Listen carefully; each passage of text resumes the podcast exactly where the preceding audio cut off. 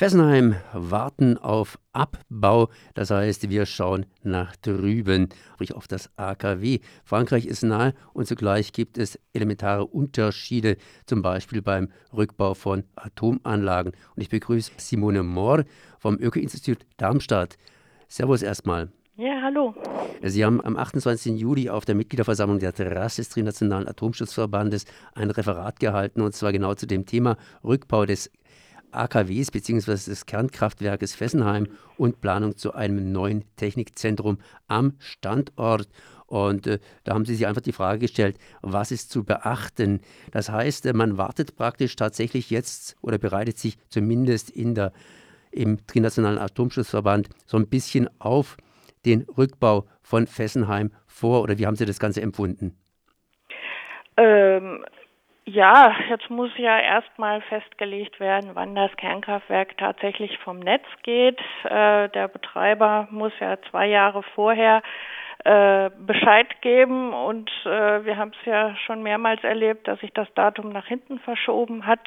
Äh, es wird auch zunächst nur ein äh, Reaktor äh, aus dem Leistungsbetrieb genommen. Der zweite läuft dann, soll dann zwei Jahre länger laufen. Also man hofft eigentlich jetzt darauf, dass die Antragsunterlagen eingereicht werden und dass die Öffentlichkeit sich dann auch an dem Verfahren äh, beteiligen kann und dass dann äh, in den Antragsunterlagen auch genug äh, Informationen zu finden sind, um sich äh, über den Ablauf des Rückbaus äh, genau zu informieren. Das heißt eine lange Antwort und ein großes Fragezeichen, ganz einfach. Wo ist denn jetzt hier der Unterschied zwischen den deutschen Rückbaugeschichten und den französischen Rückbaugeschichten? Das heißt, äh, was hat man da zu beachten oder worauf muss man entsprechend achten? Sie haben ja schon gesagt, hier zwei Jahre Antragsfrist und dann geht es erst so richtig zur Sache. Äh, ja, äh, zwei Jahre äh, Antragsfrist und dann ähm, geht der Reaktor äh, äh, vom Leistungsbetrieb und äh, in den Nachbetrieb über und dann dauert es nochmal äh, drei Jahre, bis die Genehmigung vorliegt und bis dann mit dem eigentlichen Abbau angefangen werden kann.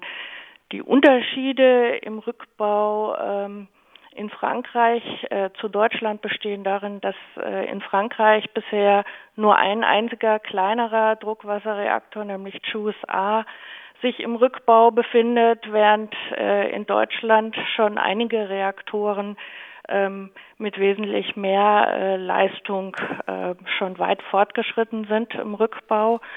Ähm, Fessenheim ist, die Reaktoren in Fessenheim sind, sind, was die Leistungsstufe angeht, äh, die ersten ihrer Art, die da rückgebaut werden müssen. Ähm, da ist vielleicht noch einiges an Erfahrung zu sammeln.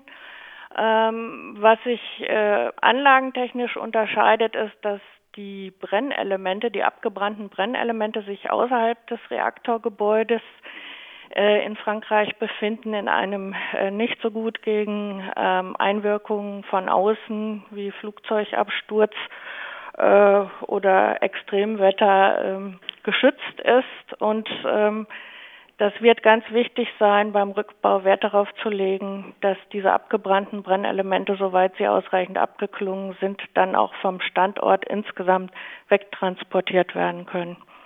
Sie haben vorhin erwähnt, dass äh, ja dieses Genehmigungsverfahren so ein bisschen so ein bisschen vor sich hin zögert.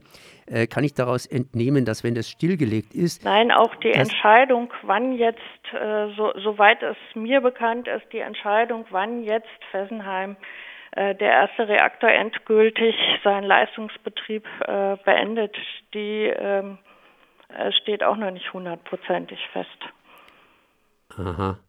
Ja, aber nochmal auf die meine Frage eigentlich einzugehen, ähm, wann, ab welchem Punkt, oder das haben Sie fast schon benannt, ist noch unheimlich feststehend, aber ab welchem Punkt ist die Abschaltung, das heißt der Rückbau sozusagen alternativlos? Das heißt, äh, ich knipse das Licht an, ab und kann die Birne rausdrehen. Ich könnte aber ganz schnell wieder das Licht sozusagen anknipsen und dann wird es wieder brennen. Das heißt, wenn ich die Birne aus, rausgedreht habe und vernichtet habe, dann kann ich kein Licht mehr machen. Wann ist also sozusagen der Rückbau von Fessenheim alternativlos. Das heißt, dass man das nicht nochmal äh, zurück wieder an den Betrieb gehen kann. Also man kann eigentlich davon ausgehen, wenn der Betreiber ähm, das Datum äh, soweit festgelegt hat und die Genehmigung vorliegt und die Anlage ähm, drei Jahre vorher vom Netz genommen worden ist, dass die nicht wieder äh, in Betrieb gehen wird. Denn dann haben sich alle darauf eingerichtet, äh, da sind die Finanzen entsprechend geregelt worden und dann ist eigentlich nicht mehr davon auszugehen, dass die Anlage nochmal ans Netz geht. Aber zunächst muss ja mal äh, dann auch der definitive Termin äh, festgelegt werden, äh, wann die Abschaltung erfolgen soll. Was hat die EDF jetzt hier unternommen, dass praktisch äh, Fessenheim abgebaut werden kann? Bereiten Sie sich intensiv auf die Sache vor? Oh, äh, da kann ich Ihnen nichts zu sagen. Das weiß ich nicht, was da intern abläuft. Äh, ich denke, Sie werden versuchen, die Anlage, also die Betreiber werden versuchen, die Anlage möglichst lange noch am Netz zu halten. Äh, es hieß ja auch mal, dass ähm, das Ganze, die Anlage erst vom Netz gehen soll, wenn äh, der äh, Reaktor in Flommerville, der neue äh, Druckwasserreaktor ans Netz geht und das äh, zieht sich und zieht sich äh, aufgrund verschiedenster Probleme in die Länge. Und äh, solange werden die Betreiber noch versuchen, äh, Fessenheim weiter äh, im Leistungsbetrieb zu halten. Jetzt hat Fessenheim natürlich eine, ja, ein Team, das das Ganze am Laufen hält. Ich habe gehört, die bauen dieses Team ab, sprich, äh, die werden an andere Standorte bereits versetzt. Auf der anderen Seite, das Team, das hier den Laden am Laufen gehalten hat, ist eine Geschichte. Das Team, das jetzt drin sitzt, scheint neu zu sein. Ein Team, das abbaut, äh, das müsste ein ganz anderes Team sein. Und wie Sie gerade eben erwähnt haben, äh, Frankreich hat da nicht so die richtige Erfahrung. Das heißt, das Know-how, wird das Know-how jetzt aufgebaut, das Frankreich abbauen könnte?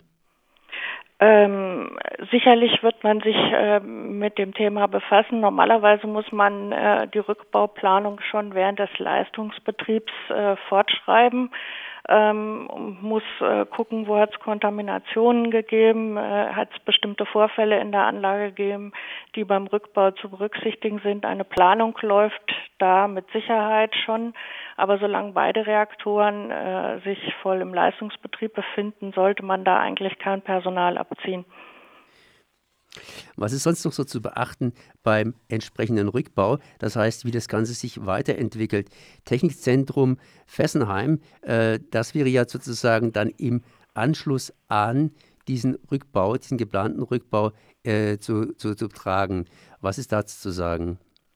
Äh, das Technikzentrum, also gen generell ist es so, dass man äh, beim Rückbau äh, eines Kernkraftwerks ein Reststoff, ein Reststoffbearbeitungszentrum benötigt, wo man die abgebauten Teile äh, säubern kann, wo man äh, die Abfälle kompaktieren kann, behandeln kann, ähm, Flüssigkeiten eindampfen kann, ähm, um diese Abfälle einfach dann in einen Zustand zu bringen, äh, der endlagerfähig ist äh, dafür braucht jede Anlage ein Reststoffbearbeitungszentrum. In Fessenheim ist offenbar zusätzlich noch ein äh, Bearbeitungszentrum geplant, äh, in dem ähm, metallische Anlagenteile eingeschmolzen werden sollen.